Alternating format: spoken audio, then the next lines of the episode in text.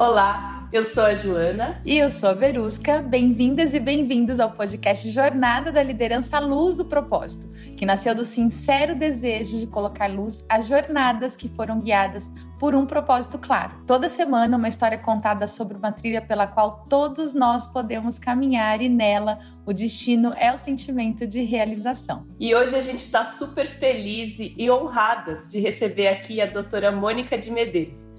A doutora Mônica de Medeiros é médica, referência em medicina integrativa e espiritualidade.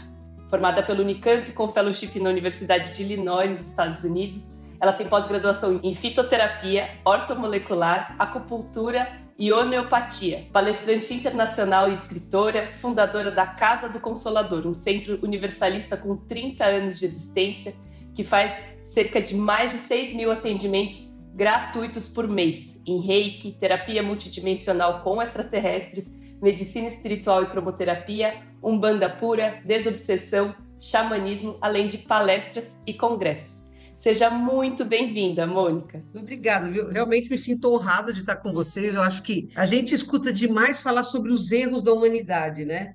Mas ninguém procura exaltar que a humanidade também tem acertos porque infelizmente o lado triste da história chama mais atenção do que aquilo que é positivo e bom, né? Então o trabalho de vocês é, é essencial, que venha trazer a consciência que existem coisas muito boas acontecendo no mundo e que todos nós podemos fazer essas coisas boas. Uau, que legal, Mônica. Eu tenho essa mesma sensação que a, a humanidade, assim, o planeta tem um potencial lindo diante do universo. Eu acho que a gente vai conversar um pouquinho sobre isso, né? Trazer outras dimensões, inclusive, para essa conversa, que faz tão parte do teu trabalho como, como médica, como cientista, como fundadora da Casa do Consolador, empreendedora, palestrante. E a gente tem muita curiosidade de entender um pouco da sua jornada de liderança e dos sinais né, que te levaram a tomar as decisões e os rumos que você tomou que hoje né, transbordam em volume beneficente para as pessoas. Então a gente queria te perguntar assim, pedir para você nos levar para um momento ou para o momento, talvez tenha sido alguns, em que você disse sim para essa jornada que você trilha hoje. O que, que aconteceu? O que estava acontecendo? Quais foram os primeiros sinais que te levaram a entender que o seu caminho era esse? É, eu acho que eu tive uma, uma vantagem muito grande por nascer numa família multi, né? multireligiosa, multipolítica, multitudo.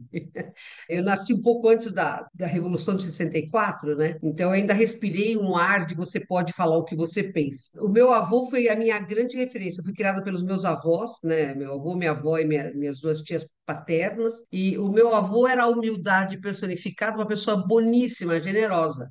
E a minha avó era um general, general mesmo, carregava. Eh, e olha, ai de você se não obedecesse. Então, os dois eram as minhas grandes referências, né? E o meu avô, a minha avó me dizia que meu avô perguntou para mim quando eu tinha três anos o que você quer ser quando crescer, aos três anos. Eu falei, eu quero ser útil, útil. Provavelmente eu nem sabia o que significava a palavra, mas eu achei legal falar que eu queria ser útil, né? E como eu tinha uma diversidade grande, os adultos da minha família sempre é, deixa, falaram para nós, né, crianças, a gente podia participar aprendendo das conversas que eles tinham, né? É, a minha família tem um fundamento espiritualista muito forte. Eu tinha uma tia que era pastora evangélica, o, resto todo era espírita, não necessariamente kardecista, mas é, eram, eram espíritas, então tinha kardecistas e umbandistas da família, né? E a gente falava, então a mediunidade sempre foi tratada como um assunto normal, que era apenas uma ferramenta para você ser útil, que era o que eu queria ser, útil, né? E eu tinha muita premonição quando eu era criança, então eu sonhava um mês antes de alguma coisa acontecer, eu sonhava e era matemático aquilo se daria. E o grande choque para mim foi quando eu sonhei com meu avô morto. Eu sonhei com meu avô no caixão, né? E exatamente um mês depois ele veio a falecer. E meu avô era o meu melhor amigo de infância, né? Ele era o meu brinquedo favorito, meu pai, meu padrinho, meu amigão, tal. Então foi um impacto forte, porque era ele, ele era a minha ligação com o mundo lúdico, né? Ele compunha musiquinha no violão, a gente viajava pelo planeta inteiro nas músicas dele e tal. Porque meu pai era um cara que trabalhava muito, eu não morava com os meus pais, minha referência era meu avô. E depois de, de alguns meses que ele tinha uh, desencarnado, eu comecei a sonhar com ele. Era legal porque ele via com violãozinho e cantava tal. Então, para mim, voltou a, a, boa era, né? Eu estava muito triste, para mim, voltou o bom momento. Aí um dia ele falou: vovô não pode vir mais, mas vai vir um amiguinho do vovô para brincar com você. E aí eu fiquei esperando o amiguinho do vovô. Aí um dia, algumas semanas depois disso, eu acordei tinha um ser branco, leitoso, cabeçudo, com olho enorme assim, parado ao pé da minha cama, né? Não, ele não, ele estava no ar, ele não estava é, sentado nem apoiado em coisa nenhuma. Aí ele fez assim, né? Eu sou o amiguinho do seu avô, branco, leitoso, cabeçudo de amiguinho, só podia ser Gasparzinho, fantasminha camarada, que era o meu gibi favorito, era o personagem que eu mais gostava, né? E aí é, ele, ele enfatizou muito esse ponto, né? Você ainda quer ser útil? Eu tinha quase seis anos. Ah, eu quero, quero ser útil. Aí eu já sabia o que era ser útil, porque eu via pessoas à minha volta que eram extremamente úteis, né? A minha avó, meu, a gente vivia com, com a aposentadoria do meu avô, que era escriturário da Sorocabana, ou seja, quase nada. E todo Natal a minha avó distribuía cestas básicas para famílias que vinham pegar, já sabiam que pegar. E a minha avó me estimulava a guardar os meus brinquedos o ano inteiro, não quebrar, e no final do ano dar para essas crianças assim com roupa tudo, né? Então, assim, eu, eu, eu já sabia o que era ser útil. A minha avó me ensinou, meu avô me ensinou, minhas tias me ensinaram. Então, será, eu já tinha muita certeza do que eu queria naquela época. E aí, ele, esse ser branco leitoso, Gasparzinho, tinha uma bola vermelha na mão, né? Ela, ela subiu e quando ela, ela se tornou o planeta Terra, com prédios de vidro, viadutos, a, a nave Columbia posando, né? Isso é, eu tinha seis anos, quer dizer, foi em 63 que isso se deu, final de 63. Você vê que nada disso era real nessa época, né? Nem nos países, não tinha, não tinha internet, não tinha nada, né? E a gente tinha uma televisão preto e branco, a gente tinha pouquinho por dia por causa da conta da luz, que era muito cara. Então, ele me mostrou coisas incríveis, né? E ele disse que eu ia ser útil. E eu falei, naquele dia eu falei para minha vovó, eu vou fazer um hospital, eu vou ser médica e quando eu crescer eu vou construir um hospital para os pobres.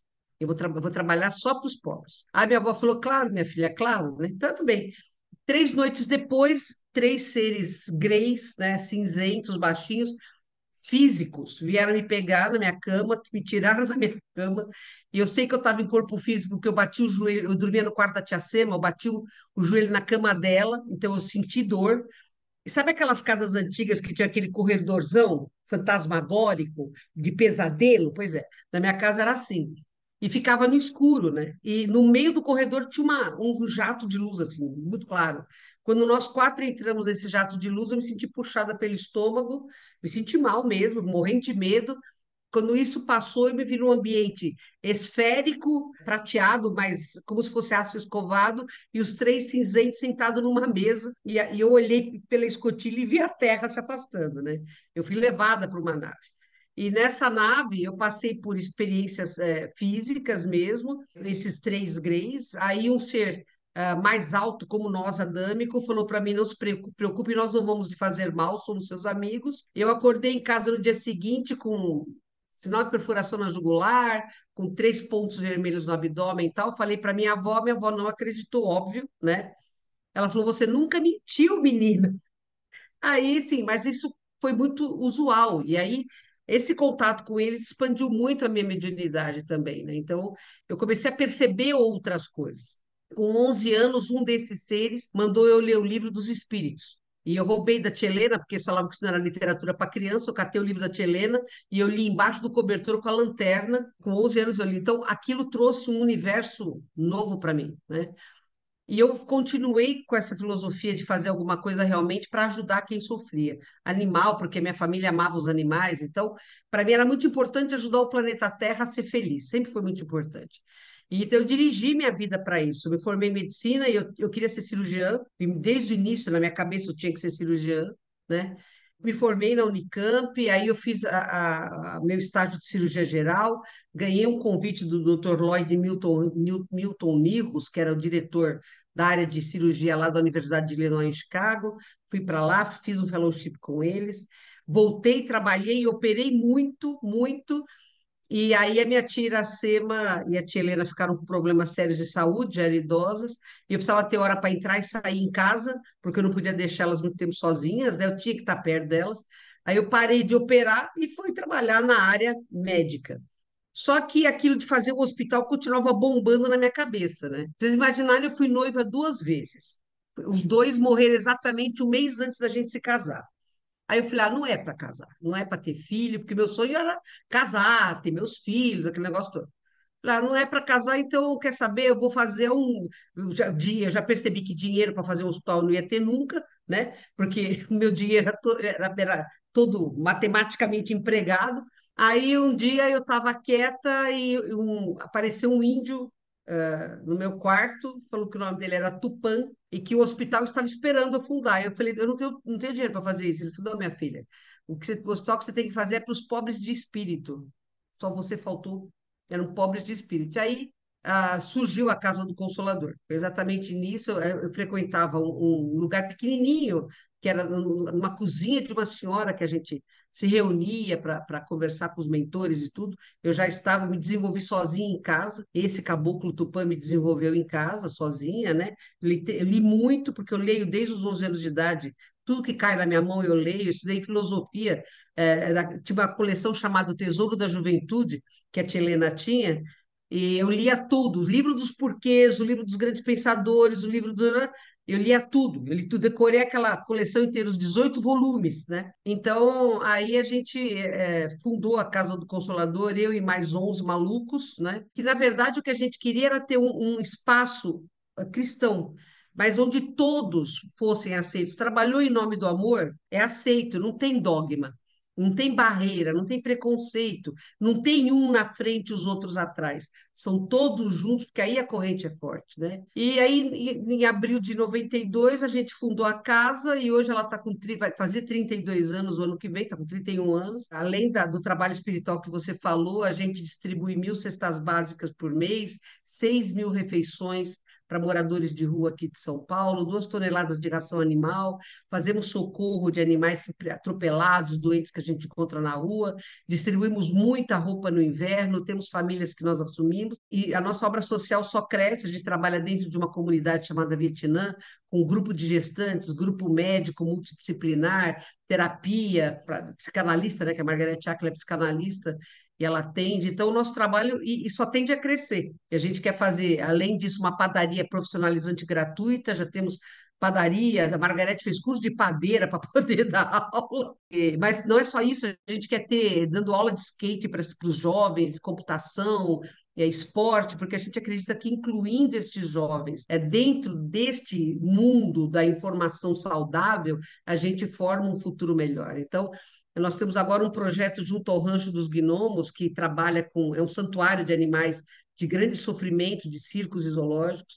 Um projeto para fazermos marionetes, para passar para crianças, principalmente do norte, por causa da Amazônia, para respeito à vida de todas as formas. Então, é um trabalho que não, tem, não vai parar, né? Acho que eu, até eu morrer, se Deus quiser me permitir, a gente vai criar coisas para ser útil. Uau! Gente, é... Deixa eu respirar um pouco aqui. Eu também. Estava até com a inspiração Mônica, presa, assim. Nossa Senhora, vamos lá. Assim, que a tua jornada ela é muito bem orientada, né? Primeiro pelo teu ímpeto de ser útil, né? Pelos teus guias, por todas as pessoas que hoje constroem a casa do, do Consolador com você. Acho que isso é muito claro.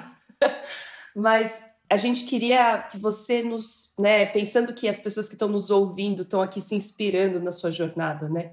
Conta pra gente qual, é a, qual era a sensação de querer ser útil, do que, que você está falando, né? O que, que é que pulsava no coração dessa criança que queria ser útil?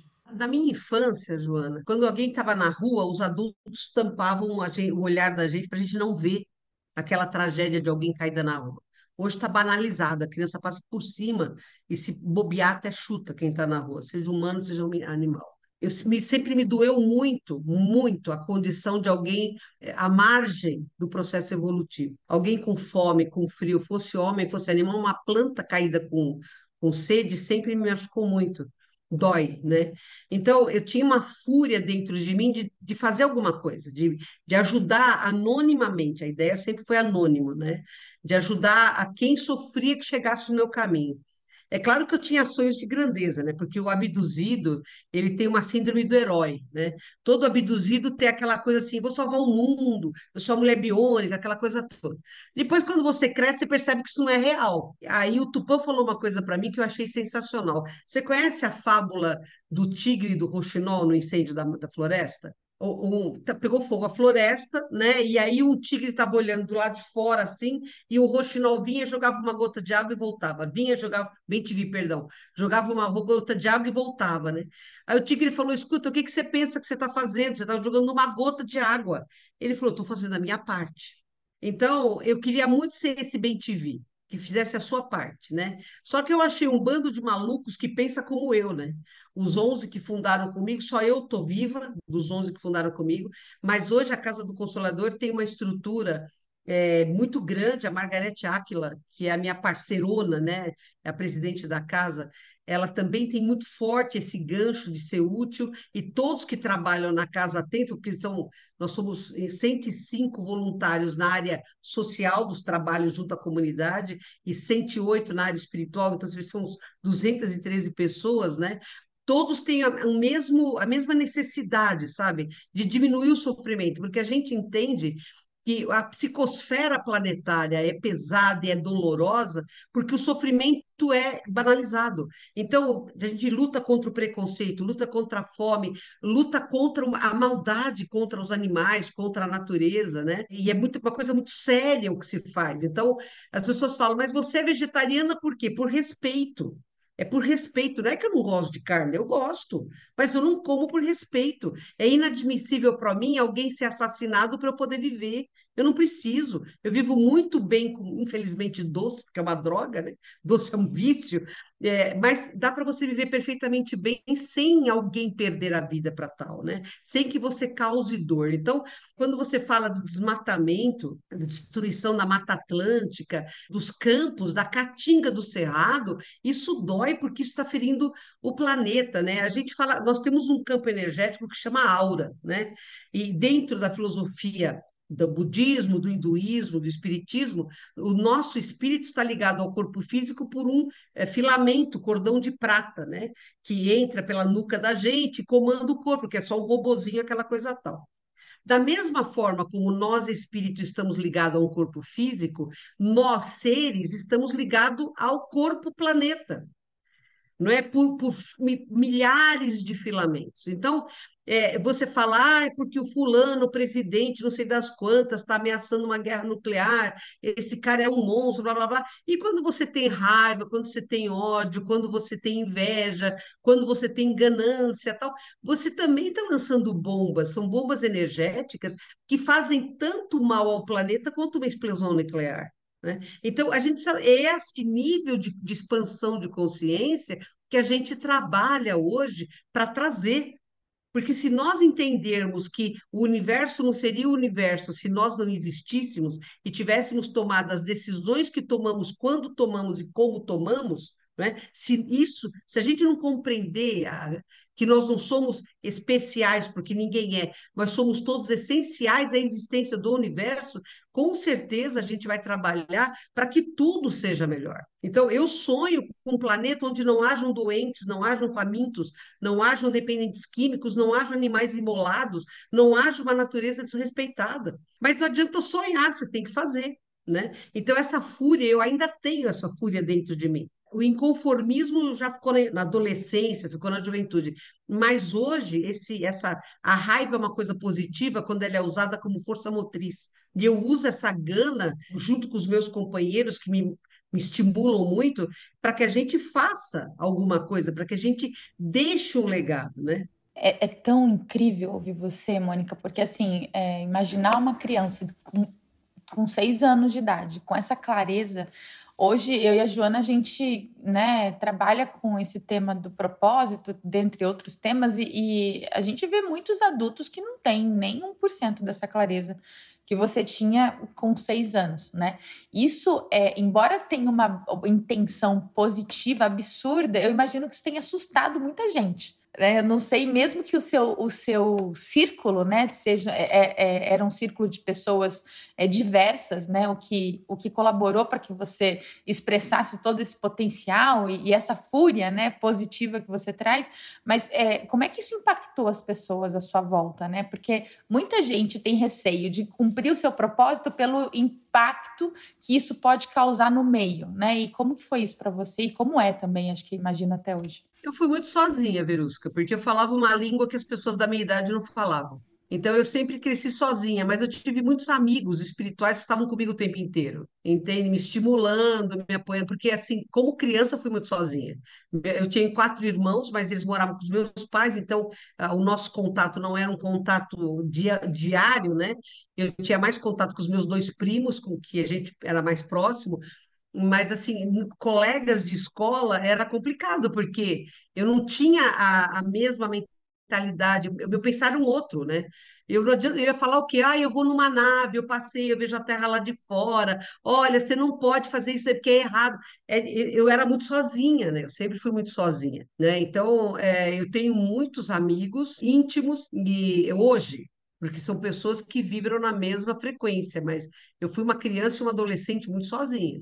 Então, meus melhores amigos eram os meus livros, né? Eu vivia no livro. Eu aprendi muita coisa, estudei muita coisa, desenhei a Casa do Consolador, que eu achava que ia ser um hospital, na minha adolescência, porque por causa que eu tinha tempo para pensar, né? Então, assim, é, mesmo na faculdade de medicina também era, porque eu não via, eu não conseguia fazer as aulas de farmacologia porque eu não aceitava o que faziam com os ratos. E, e achavam que era, não precisava, acho que eu acho que não precisa, não precisa. Já tem prova, já tem, já tem estudos científicos, não precisa. Eu acho tão desnecessário, mas é um fato, né?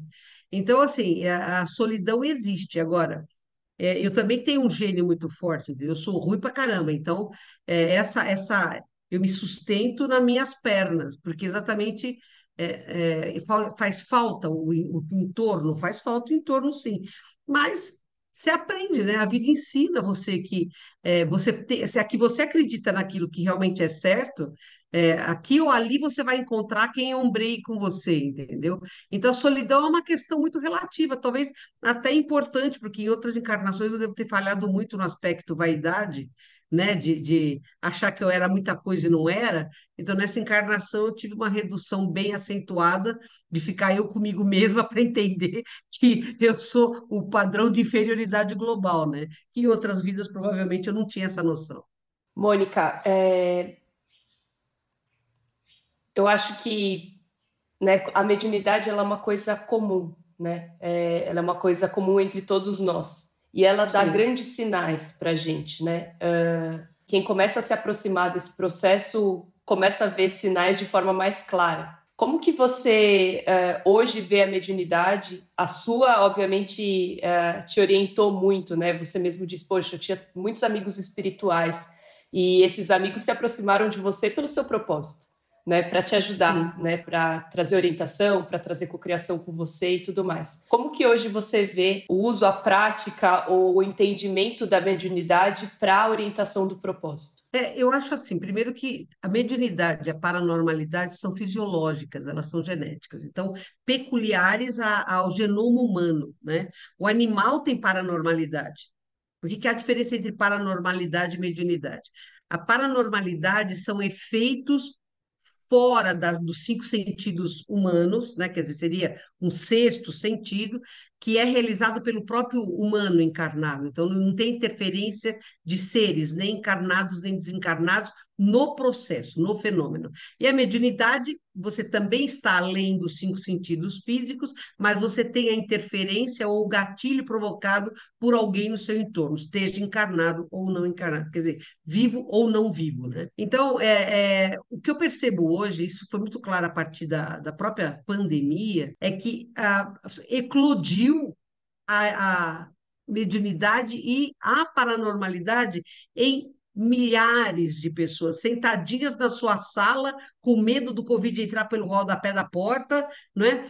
trocando ideias virtuais, deu um boom. E hoje você tem pessoas aí que estão com descontrole, inclusive mediúnico, porque não sabem o que fazer com isso. Em qualquer faixa etária. E tem uma outra questão: os nossos jovens, as crianças e os adolescentes, eles nasceram com um grau de, de, de paranormalidade maior do que as gerações anteriores. E eles não sabem o que fazer com isso. Eles não têm orientação, porque eles não são ligados a dogmas, eles não são ligados à fé. Não é? E eu não é que eu acho a religião, nenhuma religião é perfeita, todas as religiões são boas, tem pontos positivos e pontos, todas elas. Não dá para você falar nada de religião alguma, porque todas são positivas, no sentido de nos reconectar à fonte criadora, não é? Mas os jovens não querem saber de religião. Mas está ali a paranormalidade, está ali a mediunidade. Então, eu acho que quando você se deixa conduzir, não é? é? dentro da sua razão plena, você tem que ser racional, né? Seu lado esquerdo do cérebro tem que estar absolutamente crítico, analítico, estratégico, para que o lado direito, que é o lado criativo, o lado emocional, o lado filosófico, possa trazer a terceira inteligência, que é a espiritual. Então, você precisa da inteligência racional, da emocional, para que a espiritual venha e se manifeste na sua totalidade. Não, não dá para acreditar numa pessoa que queira fazer a diferença e que não tenha uma inspiração que é mediúnica ou uma intuição que é paranormal e a partir disso se movimente, faça a usina interior andar para você realizar. Né? Todos os grandes que deixaram nossa terra é, tiveram este, tanto a paranormalidade como a mediunidade, como pontos extraordinários. Isso pode falar desde todos que estiveram na Terra, não vamos, vamos nem falar da época de Jesus, que foi o grande transformador é, do mundo, mas é, Leonardo da Vinci, é, todos os gênios que nasceram no século XIX, em todas as áreas, trazendo futuro, trazendo progresso, todos estes seres tinham tanto mediunidade como paranormalidade a impulsioná-los. Agora, a paranormalidade e a mediunidade, elas estão condicionadas a caráter, estão condicionadas à expansão de consciência. Então, a mediunidade não faz de você alguém melhor, faz de você alguém com um compromisso, mas esse compromisso tem que ser sadio, esse compromisso tem que ser com todo. Você não pode ser, você não pode conjugar mediunidade e eu médium. É nós, médium, porque a mediunidade não existe sozinha, é grupo, é nós. Então, a, é lógico que hoje você tem distorções graves desse fenômeno, com pessoas advogando em causa própria, né? verificando apenas o saldo bancário, e não tem nada a ver, porque a mediunidade é uma ferramenta para você ser útil, para servir e nunca ser servido. O Chico Xavier, o maior exemplo, o maior médium, na minha opinião. Ele e o Edgar Cayce são os maiores exemplos mediúnicos que nós temos no século XX, no século XXI. Né? Não vai haver outro Chico Xavier tão cedo. O Chico Xavier morreu com o terninho era ele não precisava de mais do que isso. Por quê? Porque, como Jesus dizia, meu reino não é desse mundo, então não é amealhar coisas na matéria. Isso não quer dizer que para você ser um bom é, trabalhador da nova terra, você tem que passar fome, não tem nada a ver. Não existe paz sem prosperidade, nem prosperidade sem paz. Uma coisa precisa da outra. Então, a gente tem que sair também desses paradigmas de, ai, eu tenho que viver que nem Francisco de Assis. Francisco de Assis fez um movimento de desapego da matéria. Mas ele podia ter feito a mesma coisa se ele continuasse lá com o trabalho dele. É que não havia como, o pai dele era obtuso, mas teria uma forma, teria, mas ele trouxe uma lição de desapego extraordinária. E isso calou, olha, quantos séculos nós estamos aqui eu, eu adoro ah, todo o trabalho do Francisco de Assis, sou super fã de São Francisco, não é? Mas tem outros, veja o Gandhi, veja a Madre Teresa de Calcutá, a Irmã Dulce da Bahia, o Padim Cisso, Frei Damião, quer dizer, você tem N exemplos. A obra social do Divaldo Pereira Franco, que na minha opinião é talvez a maior obra social feita no Brasil de todos os tempos. Então, você tem muitos exemplos a ser seguidos, entendeu? Se a mediunidade coloca uma pessoa em evidência, ela tem que ser um exemplo de nós, não de eu. Ela tem que ser um exemplo de a base que sustenta um, um, um objeto, um alvo, não o alvo da atenção, porque senão não funciona, né? Quer dizer, a humildade, a mediunidade nos leva à humildade. E, e, Jesus trouxe isso, Francisco de Assis trouxe isso, Chico Xavier trouxe isso. Os grandes da terra não foram orgulhosos, foram humildes. Essa é a maior lição, na minha opinião. É isso que a gente tem. Eu quero, eu quero deixar um legado, eu quero fazer alguma coisa, então eu tenho que entender que sou eu mais alguém, porque eu sozinho sou só o beija-flor que deixa a gotinha de água lá. É o meu papel. Mas sozinho o incêndio mata a floresta. Então a gente tem que trazer mais rouxinóis, mais beija-flores, mais bentivis para fazer isso. Sublinha, sublinha, sublinha. né? Você falar, né? Não, não existe eu mediunidade, né? Nós mediunidade, né? Isso poderia ser substituído por liderança, né? Não existe não existe eu liderança, nós liderança, né? Recentemente eu assisti um filme que se chama uh, Cheia de Graça uh, e é a relação de Maria, mãe de Jesus, com Pedro, dez anos após a morte de Jesus. E Pedro está preocupado, né? O que vai acontecer com a igreja? Porque Jesus deixou para ele essa, essa tarefa, né?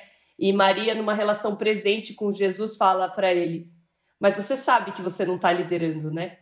Você está seguindo. então é nós, né? Nós lideranças. E à medida que o campo da mediunidade se abre, né? E ele pode se abrir, como você mesmo disse, né? Com seres encarnados, quer dizer, com a sua equipe, né? Você pode exercer mediunidade, cocriação, entendimento, abertura de consciência. Os sinais vão ficando bastante evidentes e a gente vai percebendo que a gente trabalha com um propósito maior. E, Mônica, com você acho que a gente tem a oportunidade de falar maior, maior mesmo.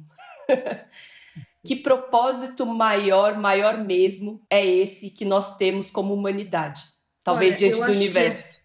É, é, então, é, eu acho que é salvar o planeta, né? Porque a única casa que a gente tem é esse planeta. Se a gente fizer boom nele, acabamos todos, né?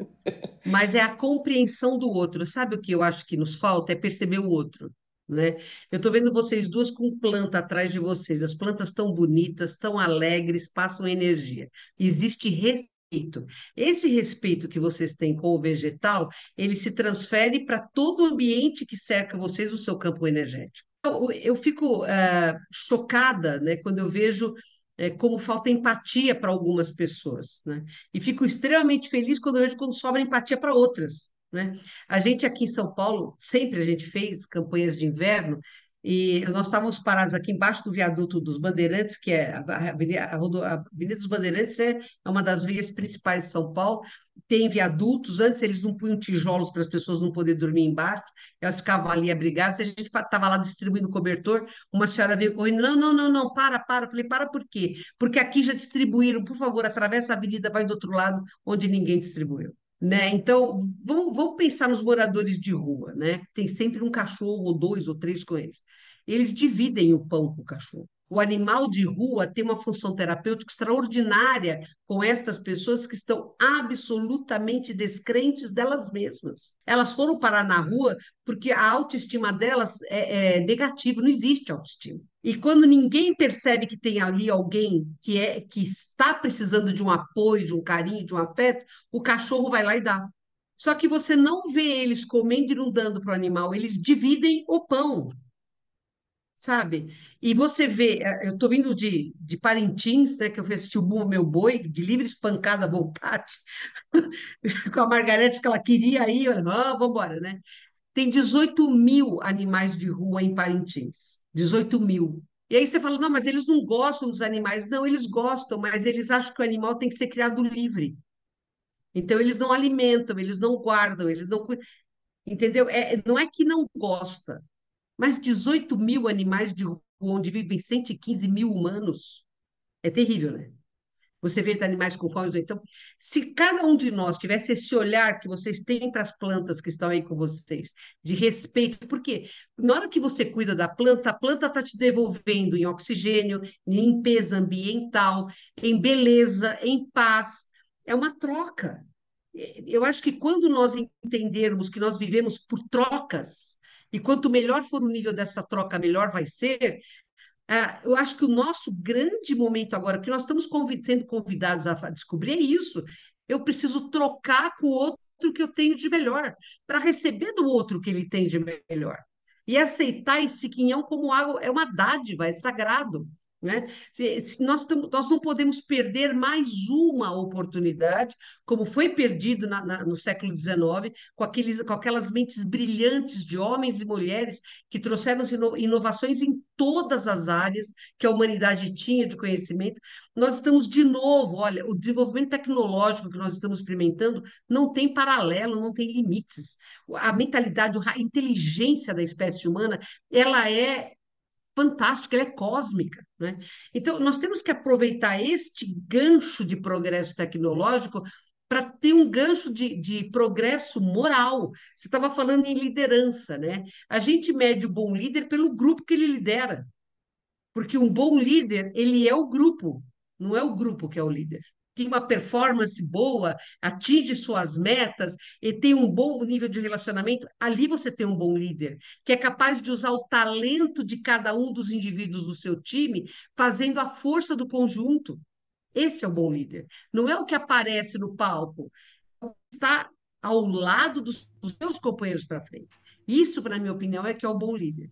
E você tem, Mônica, uma visão né, uma capacidade de enxergar tão apurada, é que é admirável, assim, né? Essa, essa forma de olhar para as relações, de olhar para as pessoas, de olhar para o planeta, enfim, né? Essa leitura que você fez da gente aqui agora, sabe, né? Isso é de, de uma visão que muitas pessoas acham que é algo sobrenatural, mas a gente sabe que é algo humano, né, da nossa natureza humana, né?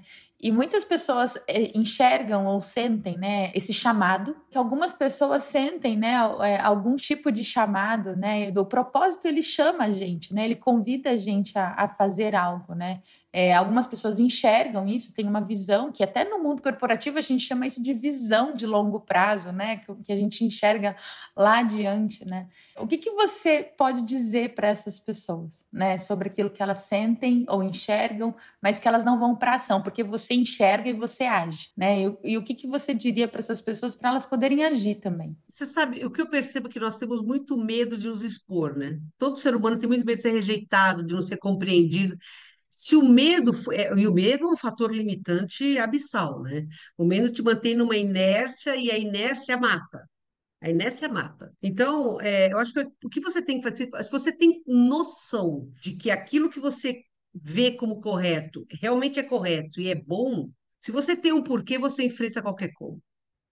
Essa é que é a realidade, né? Então, vai, aposte na sua capacidade, mas acima de tudo, aposte na capacidade dos outros também. Perceba que um sozinho não faz nada, mas muitos meia boca juntos fazem algo extraordinário.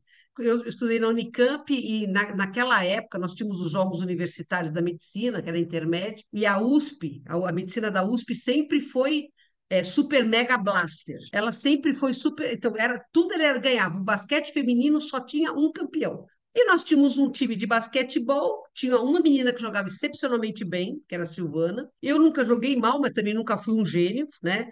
É, é mas éramos nós meia boca, e nós somos campeãs. E nós somos campeãs porque a gente se movia como um grupo dentro da quadra. Uma estendia a mão e encostava na outra.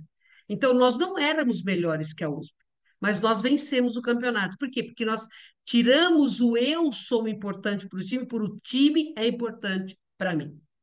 Não. Quando você coloca o propósito do todo acima do seu ego, você realiza. Eu tomei muita bolachada, eu, to, eu tomo até hoje, né? Porque eu, sou, eu, eu, eu falo exatamente o que eu penso, né? Eu tenho Asperger. Essa é uma grande vantagem. Eu tenho um grau pequeno, mas tenho um grau de ar, então as coisas saem da minha boca. Eu sempre falo o que eu penso, né? Então você faz amigos e inimigos, né? Eu, tô, eu sou tanto amada quanto odiada. Ok, sou capaz de viver com isso. Mas é quando você percebe que você não precisa ter medo da consequência se o que você está lutando é pessoal, se, se isso pode movimentar o todo, Pô, Jesus fez isso, viu o que esse cara fez? Ele, ele podia ter mudado totalmente a história dele se ele quisesse. Ele não fez, por quê? Porque ele importante para ele era acordar os outros. Ele estava acordado, ele estava desperto. Para ele não era importante eu sou o melhor de todo, não. Somos todo. É eu e você somos mais. Um mais um é sempre mais que dois, como diz o Guedes. Um mais um é sempre mais que dois. Eu amo profundamente Jesus, né? E, e ele fala: onde houver dois ou mais em meu nome, ali estarei eu. E quando eu era pequena, eu falava, mas que chato, que eu estou sozinha aqui, então eu não tenho direito de ter você. Até que um dia, é, eu, eu, lógico, alguém veio e falou assim: não, minha filha, é porque ele veio trazer a fraternidade. E um sozinho não tem como ser fraterno, mas dois tem. Então, onde tiver um mais um, pode haver a fraternidade, ele é fraternidade, ali ele estaria. Então, assim, é, é isso que a gente precisa entender. Nós juntos, um mais um, somos mais. Quando nós nos somamos, nós somos capazes de realizar. E, para mim, a liderança de uma equipe é isso. Eu, meu, o último emprego que eu tive CLT, e hoje eu tenho uma clínica, eu trabalho no meu consultório, né? Não consigo mais fazer parte do environment. Eu tinha 400 médicos na minha equipe, eu era líder de 400 médicos. Eu tinha médicos de todas as idades, principalmente jovens, e o médico jovem ele tem uma ambição financeira muito grande, né? E nem todos têm uma boa formação, porque tem muita faculdade de medicina, todo aquela, aquele problema que nós sabemos que existe. E eu me dedicava muito exatamente aos jovens, né? Então, eu ia tomar café, eu pegava, vamos tomar um café comigo? E eu conversava no café, eu colocava pontos, né? Principalmente com aqueles que eu sentia que eram mais deficitários. Em vez de chamar atenção, eu preferia conversar. E eu vi o resultado. Eu vi médicos se tornarem bons médicos, mas, sobretudo, médicos humanos, que eu fui contratada para isso, para humanizar aquele grupo de médicos, né? Então, assim, quando você acredita no potencial do outro, esse potencial está lá, é só você acreditar. Senão, Jesus, e o Jesus acredita na gente, no máximo, ele nos ama como somos, porque sabe o que nós seremos. Então, é isso que a gente, nós deveríamos nos comportar desta forma existe um potencial em mim, eu reconheço uma parte desse potencial, mas o outro pode ter um potencial até maior. Eu preciso reconhecer, por menor que seja, por mais escondido que esteja, eu preciso ver o potencial do outro. E esse potencial eu tenho que exaltar, eu não tenho que exaltar os erros, eu tenho que exaltar o, a bondade, a beleza, o, o talento que existe. Porque aí eu estou agindo em favor do planeta. Se eu só apontar erro, eu estou fazendo mais do mesmo. Todo mundo aponta erro. Eu, eu há muito tempo aprendi a só apontar a virtude, porque é isso que faz. O planeta vai sobreviver se a gente fizer isso. Uau! Mas eu queria muito sublinhar uma coisa, porque acho que se a gente sublinhar definitivamente isso, as coisas começam a se encaixar de um jeito mágico de um jeito muito amoroso, muito gentil, que é colocar um propósito maior acima do seu ego, né? Porque, Mônica, a gente que trabalha com esse assunto vê muito uma confusão que é confundir propósito com objetivo. Então, o meu propósito é esse projeto, o meu propósito é esse esse negócio, esse trabalho, essa liderança, né? E a gente costuma dizer aqui que isso é impossível, porque você já veio com propósito. Propósito é o objetivo de algo na sua concepção. Quando a gente foi criado, né, o nosso espírito, quem somos, de verdade fomos criados, já tinha um propósito. Nosso Criador não ia nos criar à toa, né? já claro tinha esse não. propósito. E a expressão desse propósito, obviamente, pode ser contextualizada dentro da medicina, dentro da, dos negócios, né? É, enfim, isso pode ser contextualizado, mas a gente realmente tem um único propósito e um único propósito que a gente compartilha universalmente. E quando você falou sobre colocar um propósito maior acima do ego, eu acho que me remeteu a isso, né? O que que antes de eu achar que eu sou as minhas particularidades, o que que estava designado para mim, né? Antes de eu achar, né, você falou, poxa, eu, meu sonho era casar, meu sonho era ter minha família, mas não era isso que estava designado para mim. Tinha uma coisa é. maior, mais importante para você, que estava ali anteriormente. Então, um propósito maior antes das minhas particularidades, antes, antes do meu eu, o meu nós, né? Eu imagino, Mônica, que, que começando a Casa do Consolador numa cozinha e tomando a dimensão e o volume que ela tem hoje, a importância que ela tem hoje para as pessoas, com tantas atividades, né, com tantos desdobramentos, você tenha vivido muito a sensação de as coisas chegam, né? As coisas chegam, as, che as coisas acontecem, os sinais acontecem, a providência, né? E isso certamente está alinhado, né, com esse propósito maior, onde você está alimentando esse propósito, né? Uh, como liderança está alimentando esse propósito, mas tem um circuito enorme, né, de entidades, de, de seres, de instituições né, de outros humanos uh, compartilhando esse propósito. Então eu queria que você contasse um pouquinho, tentasse trazer assim um pouco de clareza, né, para as pessoas o que que é, como é que como é que funciona a vida de alguém que se alinha com esse propósito maior e que encontra uma egrégora que trabalha a favor desse propósito, porque para sair de uma cozinha para o resultado que a gente tem hoje, 30 anos depois, muita mágica deve ter acontecido no caminho, né? E eu digo mágica, mas é porque para os nossos cinco sentidos limitados parece mágica. Na verdade, é muito objetivo, né? Porque o mundo, o planeta, o universo tem um propósito. Você pode contar um pouco para gente? Na verdade, assim, né? Eu não vou sentir nada, porque existem excepcionais líderes, muito, tem pessoas muito melhores do que eu lá dentro, alimentando o sonho da gente fazer a diferença para quem está na marginalidade da vida, né? Então, é, essa de alegrias. Eu posso morrer e a Casa do Consolador não sofre solução de continuidade alguma. Graças a Deus vai ter gente lá melhor que eu para tocar. Então, é essa consciência que, que já criou a Casa do Consolador. Então, lá não tem um Chico Xavier. Somos todos iguais. Nós somos medianos. A força está na soma dos medianos, entendeu?